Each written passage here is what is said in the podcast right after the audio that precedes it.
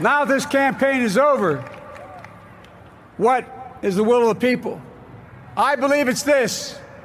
Americans have called upon us to marshal the forces of decency in the great battles of our time the battle to control the virus, the battle to build prosperity, the battle to secure your family's health care, the battle to achieve racial justice and root out systemic racism in this country, and the battle to save our planet by getting climate under control. Das hat der designierte US-Präsident Joe Biden in seiner Siegesrede am vergangenen Wochenende gesagt und da haben wir es am Ende noch gehört, das Klima unter Kontrolle kriegen. Aber wie genau will Biden das eigentlich machen?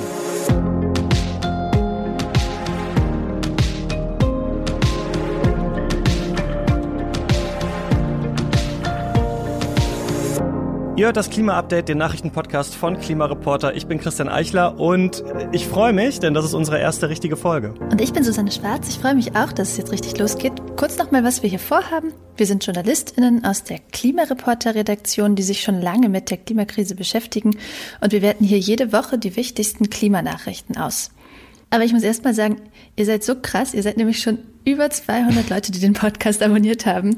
Und das vor der ersten richtigen Folge. Da freuen wir uns total über euer Interesse und auf unsere gemeinsame klimapolitische Reise. Und das Stichwort Reise leitet auch schon super zum ersten Thema über. In einem normalen Jahr wäre ich, beziehungsweise wir jetzt nämlich gerade in Glasgow. Stimmt. Und äh, dieser Trip ist uns verwehrt geblieben. Wäre für mich auch die erste ähm, Weltklimakonferenz, die ich dann richtig begleitet hätte. Denn ja, Klimareporter berichtet natürlich immer von den UN-Klimakonferenzen. COPs nennt man die ja. Das steht für Conference of the Parties. Und die COP hätte eben am Montag in Glasgow begonnen.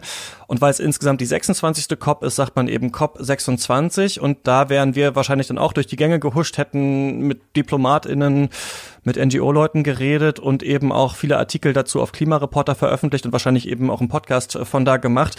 Wegen Corona ist das natürlich jetzt nicht möglich. Es wird dann erst im nächsten November wieder eine geben. Und da würde ich dich direkt mal fragen wollen, du hast ja jetzt auch ein bisschen mehr Erfahrung. Natürlich ist so eine Veranstaltung ein Risiko in der Pandemie. Ich denke, das verstehen wir alle, ähm, warum die das abgesagt haben. Aber ich habe mich dann schon gefragt, ich meine, die Klimakrise ist natürlich auch nicht irgendwas, sondern die ist sehr gefährlich und auch so wichtig. Und auf den Klimakonferenzen wird ja eben besprochen, wie das mit dem Pariser Abkommen weitergeht zum Beispiel. Findest du, man hätte die COP doch irgendwie abhalten sollen, vielleicht unter hohen Auflagen oder wenigstens online? Mhm, also da kommen jedes Jahr Zehntausende Menschen aus der ganzen Welt zusammen. Das wäre also das perfekte Superspreader-Event gewesen. Das musste man schon absagen. Und online, da gibt's ein kleines Ersatz-Dialogformat, das Ende November startet. Da werden ein paar technische Fragen besprochen, aber da wird kein offizielles Ergebnis am Ende stehen.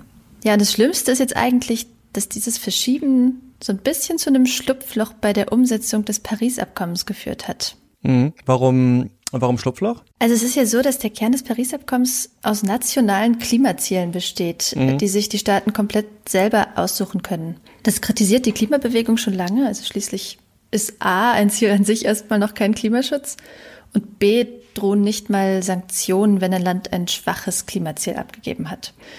Also das klingt jetzt erstmal nach einem schwachen Abkommen und äh, es ist vielleicht auch ein bisschen so. Ähm, das Ding ist, dass konkrete Vorgaben da einfach nicht durchsetzbar waren. Also als das Paris-Abkommen 2015 beschlossen wurde.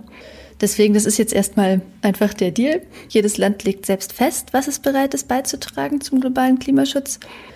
Und 2015 haben die Staaten das erste Mal solche Klimaziele bei den Vereinten Nationen angemeldet. Die sind aber flächendeckend unzureichend. Ja, nach diesen Zielen, da würden wir dann wahrscheinlich bei so drei bis, bis vier Grad Erhitzung landen, ne? Ja, genau. Und zwar auch nur, wenn das wirklich alles komplett umgesetzt wird, und das ist ja mhm. auch noch nicht garantiert. Ähm, und es war aber von vornherein klar, dass das so sein würde.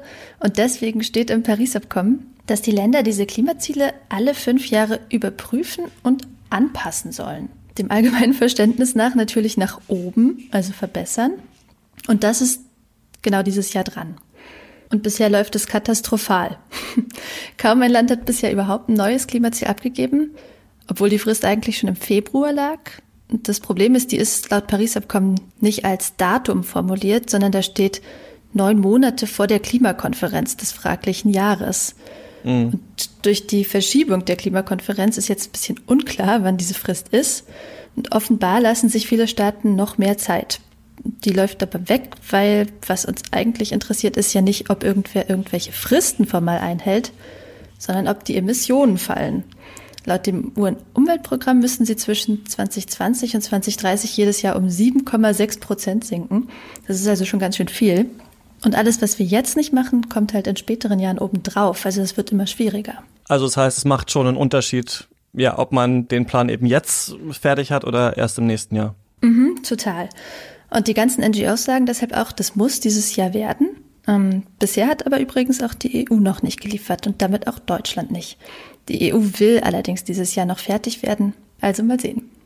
Auf jeden Fall ohne UN-Klimakonferenz. Ein weiteres Thema, das uns diese Woche beschäftigt hat, das ist der Konflikt um den Dannenröder Forst. Das ist jetzt gar nicht so ein ganz einfaches Thema. Es geht hier erstmal darum, dass in Hessen schon lange eine Autobahn geplant ist, und zwar die Erweiterung der A49. Und die geht teilweise durch drei Wälder durch. Das ist einmal der Herrenwald, dann der Maulbacher Forst und dann eben der Dannenröder Forst oder Danni wird er auch genannt. Und da sagen KlimaaktivistInnen natürlich, Wald weg für eine Autobahn, das ist irgendwie ein bisschen schwachsinnig im Jahr 2020 und haben den Danny dann eben besetzt, schon im letzten Jahr. Und in den ersten beiden Wäldern ist dann eben in den letzten Wochen schon eine Schneise gerodet worden. Und ähm, ja, seit Dienstag wird jetzt auch der Danny geräumt und gerodet. Genau, die Polizei ist da mit einem Großaufgebot angerückt und die Räumung hat begonnen. Erstmal bei Bodenstrukturen und mittlerweile werden auch Menschen aus den Baumhäusern gezerrt. Dabei ist ein Aktivist wohl fast vom Hubwagen gestürzt. Ähm, es sind auch schon Bäume gefallen. Also das sind ganz ernste, ziemlich beunruhigende Szenen, die wir da sehen. Ja, und die Frage, die sich da jetzt viele stellen, ist natürlich, was soll das eigentlich? Also warum wird da jetzt noch Wald für eine Autobahn geräumt und gerodet? Erst recht, wenn es um Trinkwassergebiet geht oder beziehungsweise auch im Fall vom Herrenwald um ein Naturschutzgebiet. Und brisant ist auch, dass in Hessen ja die Grünen mitregieren und die haben da sogar das Verkehrsministerium und der Verkehrsminister Tarek Al-Wazir, der sagt eben, das Projekt wurde schon auf Bundesebene beschlossen, wir können da nichts machen. Und wenn man jetzt ganz ehrlich ist, der hat ja da schon so ein bisschen einen Punkt, oder? Ja, also es gibt da verschiedene Rechtsauffassungen. Ein Gutachten von Greenpeace ist zum Beispiel neulich zu dem Schluss gekommen, dass die hessische Landesregierung schon noch was machen könnte, mhm. indem sie zum Beispiel auf die Trinkwasserknappheit verweist, die es in den letzten Jahren immer mal wieder gab.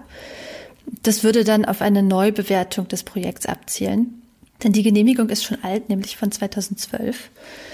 Andere JuristInnen glauben aber nicht, dass das geht. Wer aber auf jeden Fall was tun könnte, das ist Andreas Scheuer von der CSU, also der Bundesverkehrsminister. Der ist Bauherr. Denn Al-Basir hat schon recht damit, dass der finale Beschluss von der Bundesebene kommt. Also Bundesregierung und Bundestag haben vor vier Jahren den aktuellen Bundesverkehrswegeplan, tolles Wort, beschlossen. Mhm. Und da steht der Ausbau der A49 drin. Ähm, die Landesregierung ist jetzt für die Umsetzung zuständig, das stimmt schon. Kritik an Hessens Grünen gibt es aber aus der Klimabewegung auch, weil die das in ihrem Koalitionsvertrag mit der CDU ausdrücklich versprochen haben. Und die Grünen sind generell in der Debatte, weil ja im Raum steht, dass es nach der nächsten Bundestagswahl vielleicht Schwarz-Grün auf Bundesebene geben könnte. Und manche jetzt an Hessen ablesen wollen, wie das so wäre. Ja, denn momentan als Oppositionspartei fordern sie ja auf Bundesebene wegen des Dannis ein Moratorium neuer Autobahnen, während sie als Regierungspartei in Hessen eben die Verantwortung so ein bisschen von sich schieben. Ja, und was da auch noch wichtig ist, glaube ich, wenn man darüber redet, ist, dass der Ausbau der A49 eben nicht jetzt Deutschlands letztes Autobahnprojekt mhm. ist oder so. Ne? Also genau. es gibt da ja den Bundesverkehrswegeplan und der ist voll damit. Und äh, der damalige Verkehrsminister, das war noch, äh, wir erinnern uns, Alexander Dobrindt von der CSU, der mhm. hat bei der Vorstellung sogar damals gesagt, die Autobahnen sind das Rückgrat der Mobilität. Also dieser Konflikt um den Danny ist, glaube ich, schon auch so ein Vorbote einer Debatte. Also auch wenn die Rodung jetzt durchgeht und die A49 ähm, gebaut wird, ist das wahrscheinlich nicht so, dass wir das letzte Mal diese Debatte geführt haben. Das wird das Land wahrscheinlich noch lange ähm, beschäftigen. Einfach auch die Frage, wie schaffen wir das, klimaschädliche Planungen und Genehmigungen eben aus der Vergangenheit irgendwie wieder zurückzunehmen. Ja, und unser letztes Thema ist jemand, der auch was zurücknehmen will. Und zwar ist es äh, Joe Biden, der ist ja zum neuen US-Präsidenten gewählt worden. Das schien ja schon so für viele BeobachterInnen aus dem Klimabereich ein großes Aufatmen gewesen zu sein. Uns interessiert dann natürlich, was könnte denn diese neue Biden-Regierung jetzt für das Klima bedeuten? Denn Donald Trump, das wissen wir alle, ist Klimawandelleugner, aus dem Paris-Abkommen ausgestiegen und das will Biden eben alles wieder zurücknehmen und da will er wieder rein. Ja, und hat einen recht ambitionierten Klimaplan. Mhm, genau, das ist so. Er hat sich da politisch auch schon bewegt, hat sich von den linken Kräften in seiner Partei von seinem ursprünglich recht schwachen zu seinem jetzt stärkeren Klimaplan drängen lassen. Ja, und wir können uns das ja mal kurz anschauen. Zunächst will Biden am ersten Tag als Präsident im Januar wieder ins Pariser Abkommen rein, aus dem Donald Trump ja ausgestiegen ist. Wie das Klimaziel für die Zeit vor 2030 aussehen wird, ähm, das er dann ja auch bei den Vereinten Nationen einreicht, das ist noch nicht raus. Das muss ja auch erstmal durch den ganzen politischen Prozess. Das wäre allerdings das wirklich Interessante. Also was passiert jetzt kurzfristig? Wir haben ja vorhin schon drüber geredet, viel Zeit ist eigentlich nicht und es kommt jetzt auf die nächsten Jahre an. Biden hat aber angekündigt, dass er die USA bis 2050 treibhausgasneutral machen will. Also es gibt ein langfristiges Ziel und das ist dasselbe, was auch die EU hat. Ähm, bis 2035 soll die Stromerzeugung CO2-neutral sein. Das kommt noch hinzu. Aber dass er im Zweifelsfall klimaklar priorisieren würde, wenn es zum Beispiel um Wohlstand und Wachstum in den USA geht, das kann man jetzt nicht unbedingt erwarten. Bidens Programm ist jetzt schon kein klassisch linkes. Also ihm geht es um grünes Wachstum inklusive massiver Investitionen in E-Mobilität, effizientere Gebäude und so weiter. Und eine Frage ist auch noch, wie will er das eigentlich schaffen? Der hat zu Hause vor, zwei Billionen US-Dollar in den ökologischen Umbau der Wirtschaft zu investieren. Das ist nicht wenig, das sind 2000 Milliarden und für dieses Geld braucht Biden aber die Zustimmung vom Senat. Und da entscheidet sich wiederum erst in der Stichwahl im Januar endgültig, ob die Demokraten da eine knappe Mehrheit bekommen. Wenn das nicht klappt, dann hat Biden halt einfach viel weniger Rückhalt, das umzusetzen, was er vorhat. Dann braucht er quasi immer auch die Stimmen der Republikaner. Also ist da noch nicht so richtig entschieden und es bleibt immer noch spannend. Ähm, da ist natürlich aber jetzt so ein bisschen die Frage, was würdest du denn sagen? Also ist die Wahl von Biden jetzt trotzdem Grund zur Freude, zumindest aus Klimasicht? Ja, auf jeden Fall. Also, obwohl die entscheidende Nachricht eigentlich lautet, dass Donald Trump nicht mehr Präsident sein wird. Nicht nur wegen des Klimas natürlich, aber auch. Der Klimaforscher Michael Mann hat zum Beispiel vor der Wahl schon getwittert, bei einer zweiten Trump-Legislatur hat es sich mit dem Klima erledigt. Wirklich. Und wir haben schon darüber geredet, das Paris-Abkommen hat ohnehin eine relativ schwache Architektur.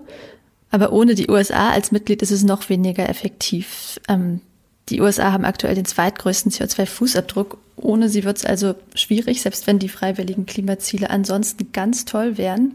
In diesem Sinne kann man also vorsichtig optimistisch sein. Aber klar, dass die USA jetzt zu den großen Vorreitern für globale Klimagerechtigkeit werden, davon ist vielleicht doch nicht auszugehen. Ja, und auch der Plan, ne? Du hast schon gesagt, der ist nicht wirklich links und man kann auch sagen, da ist auch nicht alles grün dran, ne? Dann zum Beispiel Fracking und Atomkraft könnten da auch noch eine große Rolle spielen. Mhm.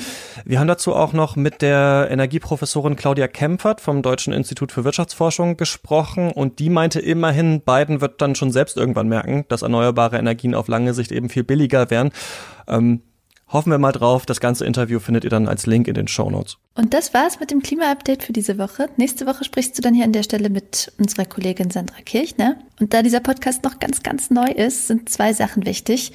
Wenn euch der Podcast gefallen hat, bewertet ihn doch bitte bei iTunes oder Apple Podcasts, damit wir da sichtbarer werden. Und abonniert doch bitte den Podcast in der App eurer Wahl, dann verpasst ihr keine Folge.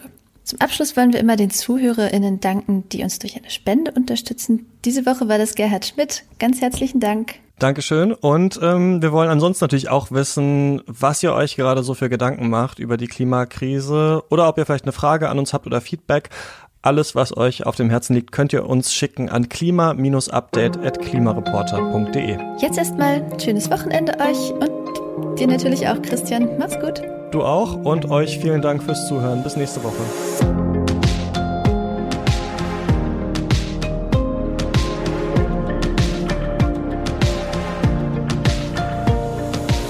Das Klima-Update ist ein Projekt des Klimawissen e.V. Produziert wird der Podcast von mir, Christian Eichler. Moderiert auch von mir und in dieser Woche Susanne Schwarz. Dieses Projekt wird erst durch eure Spenden möglich. Wenn ihr euch vorstellen könntet, uns finanziell zu unterstützen, dann klickt gerne auf den Spendenlink in der Podcast-Beschreibung.